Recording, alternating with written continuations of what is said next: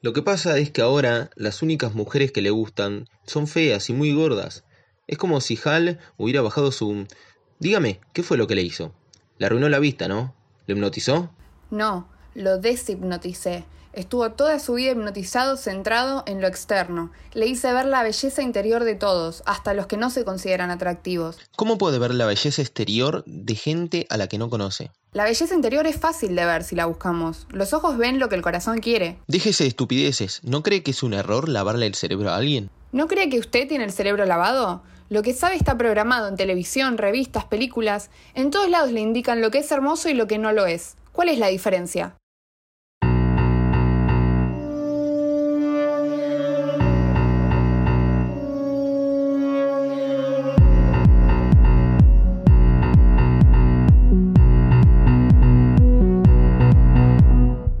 Buenos días, buenas tardes, buenas noches, dependiendo del momento en el que le hayas dado play a este nuevo episodio de No es ficción en cuarentena.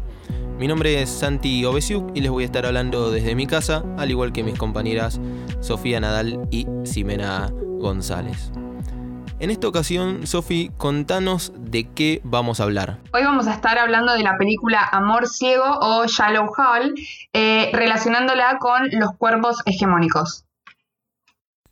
Bueno, como dijo Sophie, Shallow Hall o Amor Ciego son las dos versiones en las que podemos conocer esta película que es una comedia estrenada en el año 2001 y que está protagonizada por Jack Black, Wayne eh, Patrow y Jason Alexander. Perdón, Jack Black, bueno, lo conocemos principalmente por Escuela de Rock, pero también hizo una de las remakes de King Kong. Eh, Wayne Patrow probablemente la conozcan por ser Pepper del universo cinematográfico de Marvel, pero también hizo eh, un papel en Shakespeare eh, enamorado y en mi papel favorito de ella, que es en Seven, que hace de la, esposa de, de Brad Pitt. Y bueno, a Jason Alexander lo conocemos por ser el querido George Costanza de Senfield. Esta película fue dirigida por Peter y Bobby Farrelly, que si los tenemos de algún lado es porque dirigieron Tonto y Retonto, la original y la secuela, Irene Yo y mi otro yo, y la fallida remake de Los Tres Chiflados, entre otras películas. Además, Peter Farrelly fue el director de Green Book, la buddy movie protagonizada por nuestro queridísimo Viggo Mortensen, que fue amada y criticada por igual después de ganar prácticamente todos los premios en los Oscars hace ya dos años creo. En el guion de Amor Ciego colaboró junto a los dos directores, Zen Monihan y por lo que anduve buscando, parece que es el único laburo que hizo. Eh, lo que sí no encontré fue por qué dejó de, de laburar, si fue por temas familiares o simplemente porque no, no era bueno o se quiso dedicar a alguna otra cosa. A partir de ahora, si no la vieron, ya más que nada es por costumbre, pero spoiler alert, porque Sophie nos va a empezar a contar de qué va la película.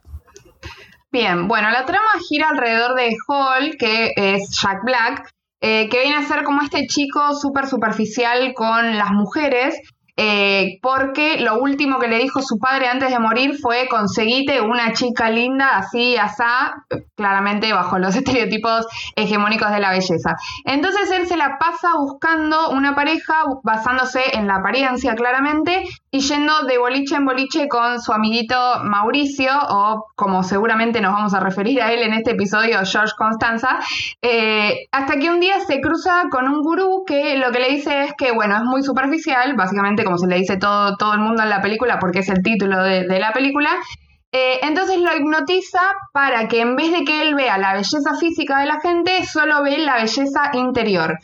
Entonces en eso va a conocer a Rosemary, que es Gwyneth Paltrow, al que él va a ver como una modelo, digamos, ¿no? En, los términos que él entiende como una mujer que es una modelo. Eh, porque ella, bueno, es muy buena, entonces por su belleza interior él la ve re linda, pero en realidad es gorda y así es como la ve el resto del mundo, lo cual digamos, no coincide con estos eh, ideales de belleza que se tiene en el contexto de la película y de la gente que la ve alrededor. Bueno, el querido George Costanza ya le quedó así, bueno, no, lo vamos a decir con el, con el nombre del personaje. Em, ejercía bastante, bueno, sobre el principio de. Bueno, en toda la película ejercía una presión eh, con el personaje que hace Jack Black, con Hal, respecto de, che, ¿por qué está saliendo con esta piba? Basada en este prejuicio que nosotros vamos a tratar eh, en este episodio. Bueno, de hecho, si hay algo de real que tiene la película y de actual también es esta, esta idea de la presión que se ejerce de, unos sobre otros. En este caso, en el caso de esta película, específicamente sobre el físico de la que era la, chica que a él le gustaba, ¿no? Eh, de, esto podemos, eh, podemos citar a Judith Butler, que ella es una de las, eh, de las teóricas que más habló sobre, sobre el lugar del cuerpo, de los cuerpos hegemónicos, y ella decía que el cuerpo es un ideal construido por medio de prácticas reguladas, histórica y socialmente. En, el cuerpo, ella decía que el cuerpo es algo cultural, porque no existe en tanto eh, no se materializan en él mensajes y condicionamientos socioculturales. ¿Qué pasa? Con estos condicionamientos que se ejercen a los cuerpos, lo que se logra es el, disciplinamiento de las personas. Este disciplinamiento lo ejercen quienes tienen más poder en un sistema eh, determinado y en una época determinada. Vemos claramente que, los ideales de belleza, en este caso, no son iguales ahora que como lo eran en, no sé, 1800, por ejemplo. Porque si bien algunas cosas siguen siendo similares. Eh, los ideales de belleza cambian porque varían según el estrato de poder que, en ese momento se, ejercite, digamos. Entonces, estos mensajes y condicionamientos socioculturales responden siempre a eh, sistemas ideológicos particulares de cada grupo. Bueno, y con el fin de disciplinar, cada sociedad, desde sus grupos hegemónicos y en un contexto histórico específico, desarrolla una serie de dispositivos, tecnologías que eh, que se impondrán como regímenes de verdad, dice, dice Hernández Basante. Eh, ¿Por qué regímenes de verdad? Porque vos tenés que tener estos determinados condicionamientos que se te exigen como parte de una sociedad para eh, vivir, digamos, para ser feliz, entre comillas, o, para... Mm, nada, para, para cumplir un estereotipo, básicamente. Y todo lo que no está dentro de ese estereotipo está mal, es feo, etcétera, etcétera. Sí, esto encima queda súper reflejado en, en, la película porque George Constanza y Jack Black, primero que tienen esos estándares de ir atrás de una mina que eh, tiene que ser joven, linda, eh, flaca, buenas piernas, bueno esto, aquello, no sé qué, todo eso que, va nombrando Jack Black cuando, cuando le preguntan, bueno, ¿cuál sería tu, mujer ideal? Y va, va, nombrando tipo partes de modelos y lo arma todo en uno, o sea, y tiene que cumplir todos esos estereotipos, o sea, horrible. Y encima, si te salís de esos estereotipos, porque después cuando, cuando él ya está hipnotizado, eh, que se pone a bailar con, con tres chicas en el, en el boliche, que cae el amigo George Constance y le dice, no, mirá, una es una jirafa, la otra es un hipopótamo y qué sé yo, que encima nefasto porque se la pasan haciendo así analogías y referencias a animales con las mujeres. Eh, pero bueno, además de eso, lo que tiene es que hacen como este énfasis en que, bueno, si es muy alta, está mal porque ya es muy jirafa. Si es muy gorda, también está mal. Y todo eso, y son presiones sobre el cuerpo de la mujer más que nada, porque en realidad si miramos dos segundos a, a George Constanza y a Jack Black, eh, digamos que no, ellos no cumplen con esos estereotipos necesariamente, ¿no? Justamente era lo que, lo que iba a decir.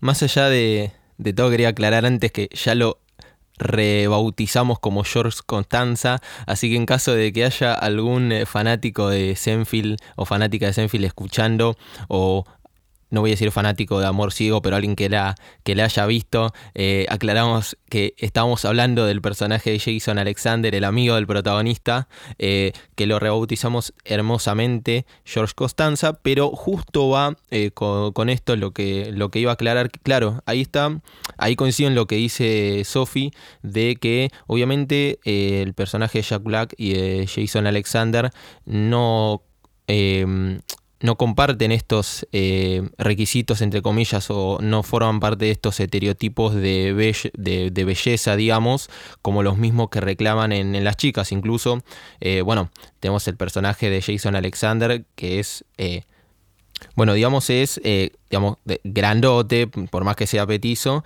y encima pelado. Y es el personaje el mismo estilo que hace en...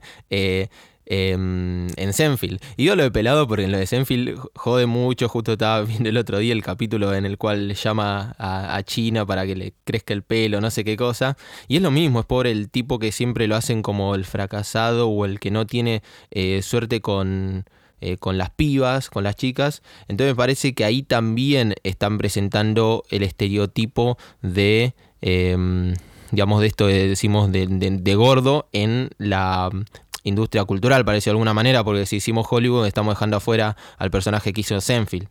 Bueno, de hecho a esto Diana Mafia, le dice semiotizar los cuerpos. Eh, semiotizar los cuerpos es la construcción que se hace desde la sociedad y la industria cultural para con los cuerpos. Eh, y ella dice sobre todo para con los cuerpos sexuados, desde el lenguaje, desde las identidades, y ella habla de los cuerpos sexuados en realidad, para el caso de las mujeres sobre todo.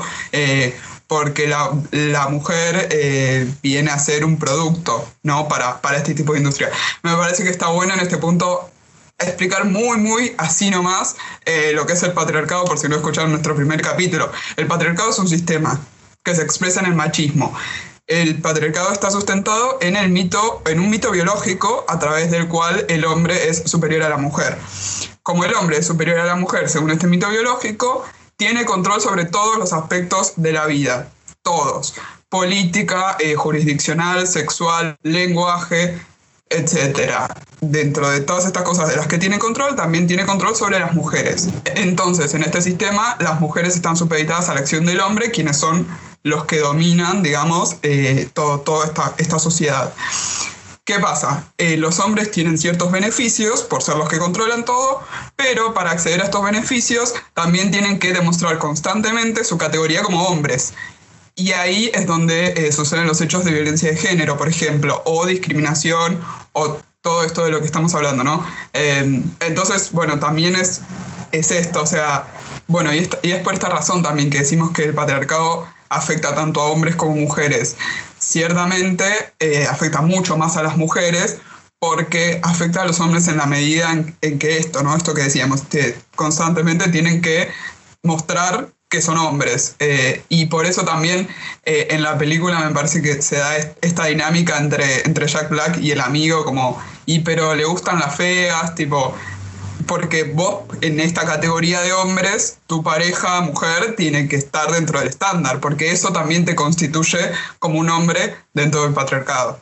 Entonces, eh, digamos, en este caso, esto de los cuerpos hegemónicos podría ser, digamos, un hijo del patriarcado que es que puede llegar a ser ejercido por mujeres y a la vez algunos hombres, los, cuales los que estamos hablando de este tipo de, de contextura física pueden llegar a ser víctimas? Sí, yo creo que, eh, que la discriminación hacia los cuerpos es hacia todos. También y más que nada porque hay una industria capitalista que te tiene que vender elementos y la manera de venderte esos elementos es decirte que hay algo de tu cuerpo que está mal. Y para solucionar eso tenés que comprar determinado producto. E incluso me llamaba la atención que hace poco empecé a ver que hay publicidades de productos, entre comillas, femeninos, que ahora hay versión hombre. No sé, un hidratante para la cara y eh, la publicidad es un hidratante para la cara para hombres, porque dicen el hombre tiene una cara diferente, entonces tenés que usar esta marca. Bueno, y eso es una manera como para no herir unas masculinidades frágiles que no quieren usar un, eh, algo para hidratarse la cara para mujer, entonces usan esta versión que es para hombres. Me parece que pasa por eso la discriminación hacia todos los cuerpos. Em, pero bueno, siempre, como veníamos diciendo, el mayor eh, la, mayor presión es siempre hacia las mujeres.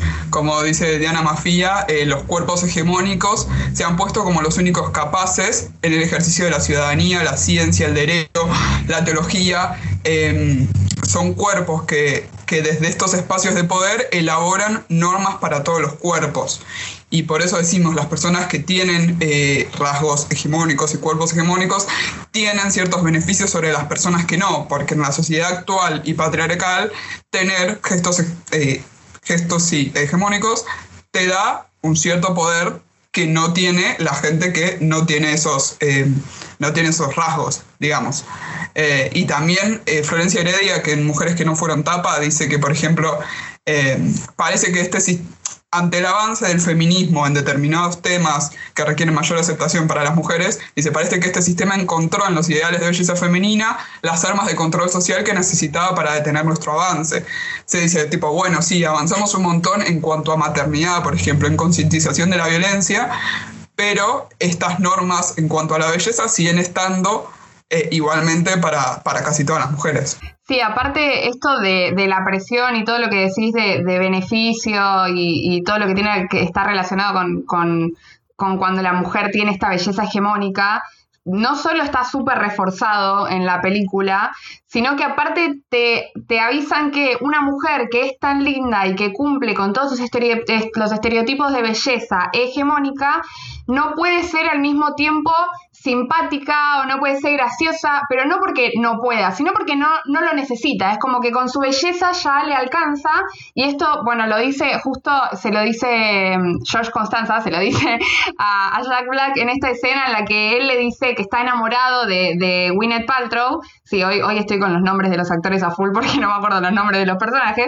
Eh, le dice que se enamora de esta chica y que no puede creer que sea tan linda y que al mismo tiempo tenga tan buena personalidad digamos, como haciendo referencia a que no, no se puede tener las dos cosas al mismo tiempo, obviamente, ¿no? Entonces eh, George Constanza le responde que es algo que se llama eh, el síndrome del pato feo o algo así, y le dice como que ella al principio no era linda, entonces tiene que desarrollar la personalidad como para, para complementar y cuando después ya desarrolla su belleza ya le quedó la personalidad de antes. O sea, una idea no solo que es nefasta, sino que eh, refuerza esta idea de que si vos sos linda ya está, ya te va a ir bien en la vida y se te abren las puertas, pero al mismo tiempo no necesitas tener buena personalidad y que encima no puedes tener las dos cosas juntas porque es como algo increíble, algo que no vas a encontrar jamás. De hecho, ahí me parece que también lo podemos relacionar con lo que es eh, cómo afectan eh, la imagen de los cuerpos a los hombres. Creo que en, hablando de la vida real, no de la película, es muy común esa idea de el chico que es gordito y simpático, digamos, como que si eso fuera de la mano eh, y alguien que, es lindo hegemónicamente no es simpático porque esto que decías vos, Sofi, no lo necesita, porque el rango de poder ya lo tiene. Bueno, me quedé con lo que dijo Sofi, esto del síndrome del pato feo. E instantáneamente se me vino a la cabeza patito feo.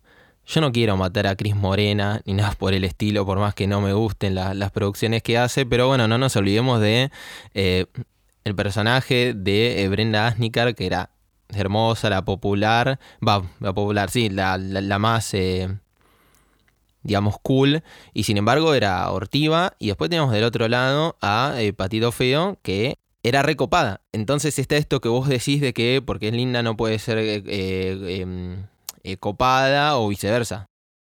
Y otra cosa que la película también refuerza un montón y que hasta el día de hoy se sigue escuchando también, o, o, por, lo menos se ve en publicidades y cuestiones así, es eh, que, me fue algo como que me, choqueó también, hay que tener en cuenta que es del contexto de la película, ¿no? Pero igualmente, o sea, me pareció muy malo, que es esta idea de que Jack Black cuando, cuando eh, busca, les pide el teléfono a las, a las chicas que supuestamente son feas, porque él no la ve, porque ve su belleza interior, lo que tiene es que las chicas estas están como, como reflejadas con una actitud re desesperada y, se re emocionan y, es, incluso hasta se muestran agradecidas cuando él les presta atención, cuando les habla tan bien, que les pida el teléfono, que las invite a salir. Como si una mujer, por ser fea, no pudiera salir con nadie o nunca hubiera salido con nadie y se lo tuviera que agradecer más o menos, no sé, que pasa un montón también, porque, o sea, pasa un montón, no, no debería, pero se refleja mucho en, un montón de, situaciones de la, de la, industria cultural también, eh, o, o es algo que se suele decir de bueno, eh, yo salgo con la linda, pero y mi amigo, che, dale, haceme la, pata y, te quedas con, la fea, entre comillas, eh, para hacerme la pata a mí, digamos. Bueno, incluso parece que cuesta mucho ponerse en el, en el lugar del otro y verlo desde, desde la otra vereda, digamos, acá hay algo interesante porque eh, en el año 2001, durante una entrevista después de que se haya estrenado la película Wynette Patrow, contó eh, la voy a citar textual porque me parece está copado como le dice. Dice, en el primer día que me probé el traje estaba en un hotel y cuando crucé el vestíbulo fue muy triste, muy perturbador. Dice, nadie hacía contacto visual conmigo porque era obesa. Llevaba una camisa negra con muñecos de nieve y por alguna razón la ropa gruesa que hacen para las mujeres con sobrepeso es horrible. Me sentí humillada porque la gente era realmente despectiva. Yo no digo que Wayne Patrow haya podido ser gorda por un tiempo, digamos, pero en este caso ella prácticamente que lo vivió eh, como si hubiese sido el personaje, como lo que cuenta en la entrevista y me parece que está muy copado, que de igual manera ella dijo que en ningún momento le gustó el, el personaje que hizo, incluso durante un video promocional para la serie de Good Lab eh, de Netflix, donde participó ella, eh, su amigo Kevin Kating le preguntó sobre cuál era el peor papel de su vida y sin duda ella respondió Shallow Hall. Bueno, es que la verdad que, que sí, es, es bastante incómoda ver la película al día de hoy, por eso digo siempre, bueno, es de otro contexto, de otra época, todo pero yo creo que hasta, incluso hasta para 2001 era un montón la película. Pero cómo reflejan el, estereotipo del gordo, eh, el personaje de ella es, es bastante incómodo de ver. O sea, todo lo, el estereotipo que puede rodear eh, todos los chistes están hechos. Y encima hasta se repiten. O sea, dos veces se, se, le rompe una silla y ella se cae al piso, eh, todo el tiempo la muestran comiendo, o sea, va caminando y come. También eh, en un momento que ellos van en una canoa y la canoa está inclinada para adelante porque ella es más pesada. Todos esos chistes súper incómodos, ni hablar de que son horribles, nefastos, pero eh, reforzando esta idea de que ella es linda por dentro, entonces, bueno, es, es un buen personaje. Pero claro, todo el tiempo los chistes son en base a, su, su, gordura, digamos. Sí, el tema de, de la gordofobia que se ve explícitamente en esta película es algo bastante recurrente y también que eh, hemos visto bastante este año también en el que se están poniendo, pleno 2020, que se están poniendo eh, en cuestión determinadas cosas y determinados discursos. Vamos primero que nada a definir lo que es eh, la gordofobia. La gordofobia es el odio y o miedo a las personas que tienen sobrepeso y no se adaptan a los cánones de delgadez. Me parece que está buenísima esta, esta segunda parte de la definición porque el problema no es el peso que tenga la persona, el problema es que esa persona no se adapta a los cánones de cuerpos hegemónicos que impone la sociedad. Entonces esa gente genera una eh, incomodidad hacia las personas porque básicamente esto no se adapta a, estos sistemas. Sobre todo, bueno, en, la sociedad patriarcal, como ya veníamos hablando antes, em, la sociedad de consumo emite una, imagen negativa, sobre todo sobre las mujeres gordas, eh, porque son percibidas como mujeres que salen de la normalidad, como dice Suárez García, o se las asocia una enfermedad. Eh, ella dice que la gordofobia está sobre todo centrada en las mujeres, porque desde siempre la mujer fue idolatrada por su cuerpo por la imagen pública y por sus funciones reproductoras. Entonces tenía y tiene un estereotipo de imagen que debe cumplir, que es eh, flaca, que tiene pecho pero no tanto, en lo posible rubia, con piernas largas pero no alta, que tenga curvas pero no tanto. Entonces, eh, como eso fue siempre lo que se idolatró de la mujer y lo que tenía que ser la mujer, también es la razón por la que la gordofobia siempre está más dirigida a las mujeres hay que aclarar, los hombres no, están fuera de eh, recibir esta discriminación, pero es diferente en este punto. En el hombre hay mucho más que puede aportar a la sociedad patriarcal que su, que su físico. En el caso de la mujer, no. Bueno, todo eso que decís vos, Sime, que justamente pasa un montón, de que cuando una persona es gorda, desde afuera se dan el lujo de decir, bueno, pero está mal porque eh, por una cuestión de salud y qué sé yo, cuando en realidad hay también un montón de, personas flacas que eh, también, por, ejemplo, se sacan foto con una pizza, una persona flaca y es como, uy, qué linda, una foto re estética, re de modelo. Re cool, pero si es una persona gorda es como que, bueno, no, pero se debería estar cuidando por su salud. Y de hecho hay una escena en la película en la que eh, ella, cuando, cuando sale a comer con, con Hal, o sea, ella, Will el Paltrow gorda, digamos, eh, se pide una hamburguesa, nachos, no sé qué, todo esto parte del estereotipo que, que, contaba antes, que todo el tiempo la muestran comiendo y come un montón. Eh, y él lo primero que hace es felicitarla porque le dice, cómo me gusta cuando una mujer se pide una buena comida, eh, odio que pidan solo agua y una galletita y no sé qué para cuidarse.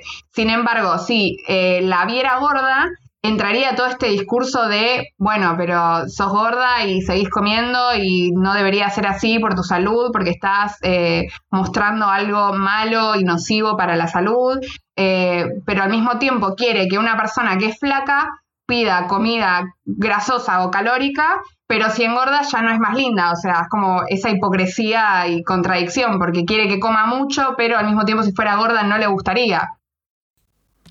Sí, incluso la, digamos, la, la, industria cultural siempre me queda con lo que decía Sime de las connotaciones negativas, eh, transfiere estas connotaciones negativas en la gente que tiene sobrepeso. A ver, eh, el gordo Tony, eh, Luca de, del Padrino, Kimping en, en Spider-Man, es siempre esta, toda esta bola de em, de lo malo, pero literalmente no malo por tu salud, sino porque sos malo, sos un personaje malo que buscas hacer mal eh, a los demás, como era Kimping o bueno, un mafioso, digamos.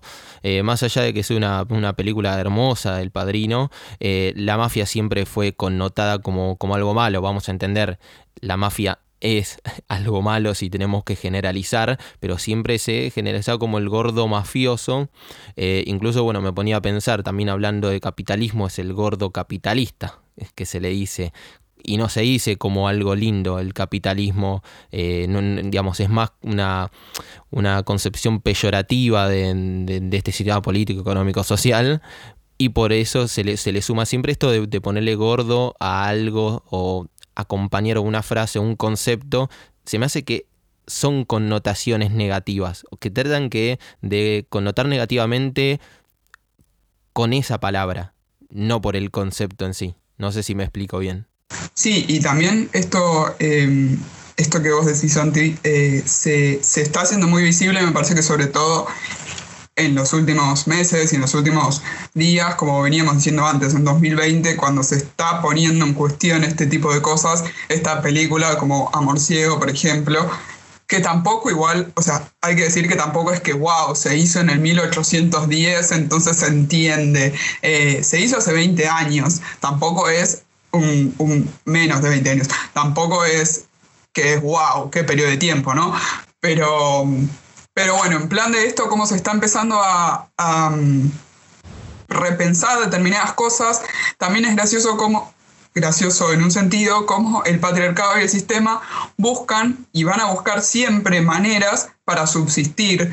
Eh, y por eso se va modificando, y por eso es un sistema tan eficaz y, tan, eh, tan presente, digamos. Eh, por ejemplo, una, una de, las, de las acciones que tiene este patriarcado y este ideal dominador para, para seguir reproduciendo el patriarcado es lo que mujeres que no fueron tapa recomendamos siempre, o sea, si hay algo sobre lo que querés investigar, es mujeres que no fueron tapa, lo buscas en Google y te va a aparecer. Eh, Súper recomendado. Bueno, lo que ellas mencionan como coaching de la empatía. El coaching de la empatía consiste en mostrarse en sintonía con el sufrimiento de millones y millones de personas que no encajan dentro de, este modelo de, de canon de belleza que veníamos hablando pero ¿qué pasa? Es un discurso que lo dan personas que sí encajan en ese modelo. Entonces, estas personas que encajan en los cuerpos hegemónicos y a su vez son reproductoras de ese sistema, porque al cumplir y exhibirlo inconscientemente ya lo estás reproduciendo. Entonces, el coaching de la empatía se basa en que esas personas que, reproducen este sistema dicen, ah, bueno, yo, eh, yo te entiendo, digamos, yo entiendo que vos no encajás en este sistema y, y que te debes sentir mal por eso, pero eh, no debería ser así, deberías sentirte bien con vos mismo y amarte porque tu cuerpo es sagrado y bueno, y determinadas cosas. Entonces, la estrategia es afirmar, eh, yo también soy imperfecto, imperfecta, eh, yo también estoy en igual de condiciones que vos que estás mirándome desde tu casa a través de una pantalla, cuando no es así. O sea, la realidad es que estas personas que cumplen con, estereotipos hegemónicos, como veníamos diciendo, tienen cierto poder y ciertos beneficios por sobre quien eh, no las tienen. Incluso este discurso del amor propio se encuentra en la idea que intenta transmitir la película, que el personaje de Rosemary tiene lo lindo en el interior y de que eso se enamora Hal de la personalidad, obviamente por, bueno, en la ficción eh, porque está, digamos, eh, hipnotizado, entonces no ve el exterior, pero esta idea de, del amor propio, de que te importe nada más lo que decís vos, apunta a buscar las soluciones en uno mismo que no está mal buscar las soluciones en uno mismo, pero instantáneamente eh, invalida el buscar las soluciones en la sociedad, que creo que es primero lo que habría que cambiar. Yo creo que realmente si uno busca las soluciones en uno mismo, eh, intenta decir, bueno, yo me siento lindo o linda así como soy, pero la sociedad te pasa por arriba, se vuelve muy complicado esto. Claro, tal cual. Y que de hecho en, en la película eh, hay un momento en el que Hall, Jack Black, dice, no, bueno, al final no va a funcionar porque ella es muy linda, pero tiene la autoestima muy baja y qué sé yo. O sea, como si no fuera suficiente que tenemos que ser lindas en base a, los ideales de, belleza hegemónica también, tenemos que querer nuestro cuerpo y, amarnos y aceptarnos como somos y tener autoestima, que es mucho de, esto que venía diciendo Sime de, de, las personas que te, que te, piden que ames tu cuerpo porque es tu, tu, templo. Eh, y que, bueno, muchas veces pasa eso que, que dice Santi, o sea, uno quiere buscar el una quiere buscar la respuesta de empezar a quererse y empezar a aceptarse y qué sé yo en la sociedad o en la industria cultural y vemos personas como modelos como, no sé, voy a traer un ejemplo bastante polémico, Jimena Barón, que todo el tiempo habla de que tenemos que amar nuestro cuerpo y qué sé yo, y es algo que, o sea, está perfecto que ame su cuerpo, el tema es, no todo el mundo tiene el cuerpo de Jimena Barón y probablemente si lo tuviéramos, no, o sea, sí nos amaríamos sería mucho más fácil esa cuestión de aceptación. Entonces, decirlo desde, esa, desde ese lado es como que es, bueno, la hipocresía, ¿no?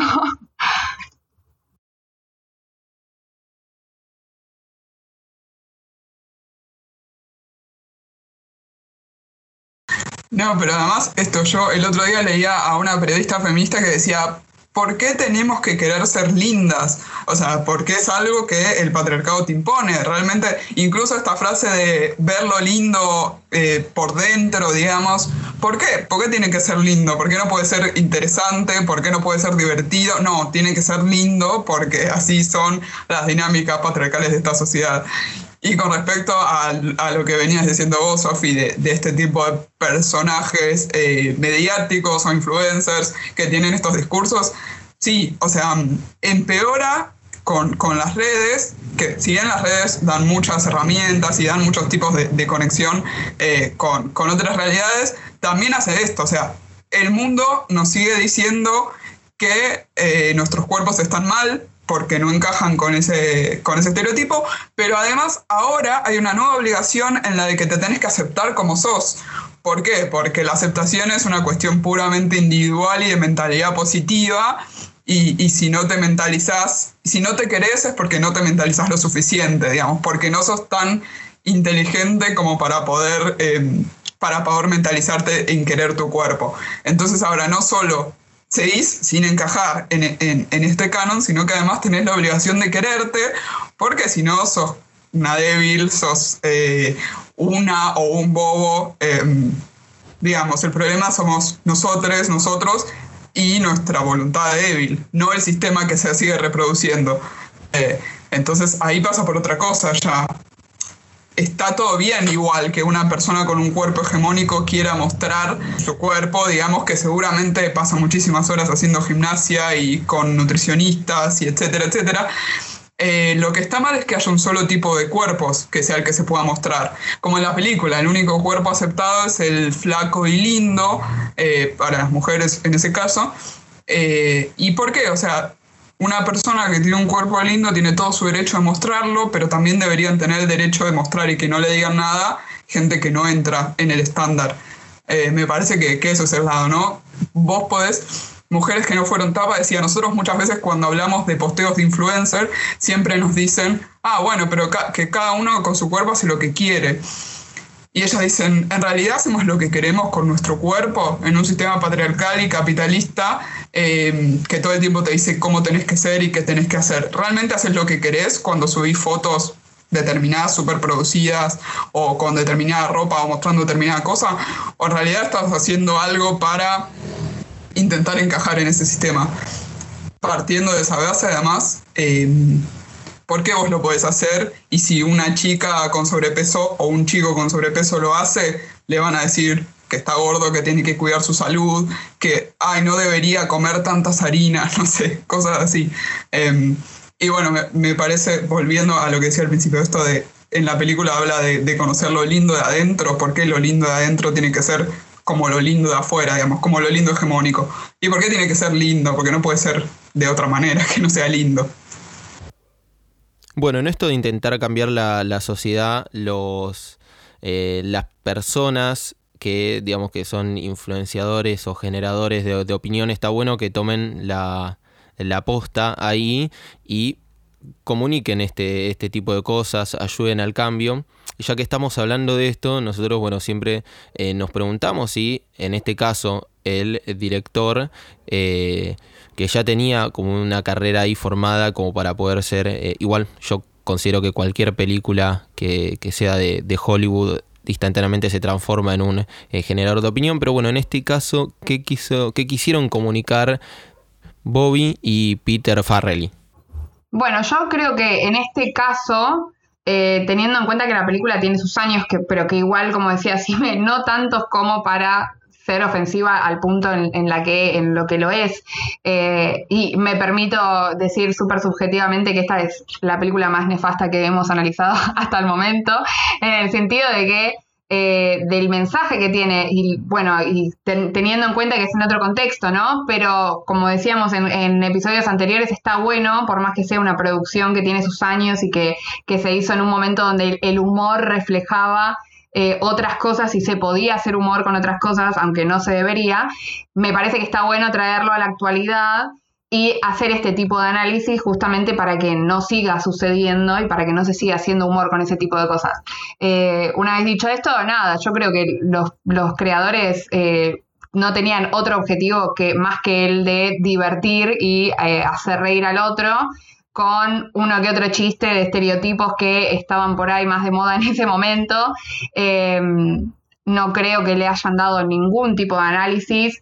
Incluso, es más, creo, no creo que hayan tenido en cuenta por ahí lo dañino que, era el mensaje sobre los cuerpos.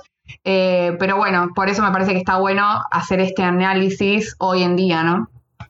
A mí, a pesar de que la película me parezca eh, nefasta, que no me guste como, eh, como película, eh, voy a tomar un poco de distancia eh, respecto a esto, de ver si quisieron comunicar o no. Claramente el objetivo no era ese. Les voy a dar el beneficio de la duda a los, eh, a los directores de que capaz quisieron visibilizar esta, esta cuestión, pero de igual manera no lo, no lo hicieron de, de, una buena forma. Se podría haber hecho, se podría haber visibilizado esta, estas cuestiones eh, de otra manera y como decía Sofi, capaz de una manera eh, menos ofensiva, porque pongámosle que querían comunicar eh, más que nada por el, que también se transmiten los personajes de, Jack Black y de Jason Alexander este tema que quisieran haber comunicado algún tipo de, de, crítica a este pensamiento ofensivo pero yo creo que no lo terminaron haciendo y bueno y en parte por eso capaz que quedó tan disgustada con el resultado final eh, Wayne Patrow, por ejemplo. Sí, eh, yo opino igual que ustedes, chicos. Eh, o sea, claramente eh, todos partimos de la base de que no quiso comunicar lo que estamos analizando, sino más bien todo lo contrario. Esta, este capítulo fue más bien una crítica, me parece, a, a todo lo que pasó en la película. nada, bueno, eh, me parece que está buenísimo igual volver a, ver estas cosas y saber qué es lo que no queremos y qué es lo que no deberíamos seguir sosteniendo como sociedad porque si no tenemos nada en que basarnos, eh, ¿por qué vamos a luchar, no?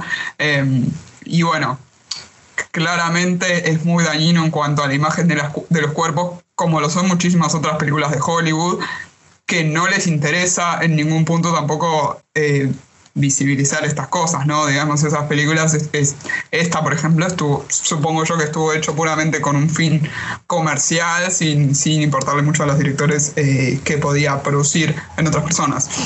Así que, nada, bueno, coincido con los dos chicos, me parece que no, no hay mucho más que, que, que, que analizar sobre la película en sí.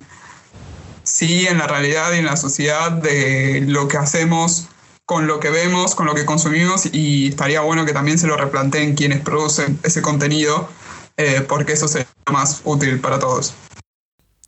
Yo quería hacer una, un cierre personal respecto de que no seamos boludes. Eh, basta de, connotar el tema de, la gordura como, como algo negativo, eh, porque la realidad es que en un punto termina llevando al otro extremo. El otro extremo del cual estamos hablando es una persona flaca eh, digamos, en exceso, para decirlo de una manera, casos de anorexia, que hay muchas personas que lo sufren y bueno, eh, es mayor la cantidad de mujeres que sufren esta, eh, esta enfermedad que de hombres, ahí puede estar marcando una tendencia, pero digamos, a lo que invito es a terminar con este tipo de pensamiento porque la realidad es que lastiman, hacen mal y en algunos casos se llegan a arruinar vidas con este tipo de comportamientos.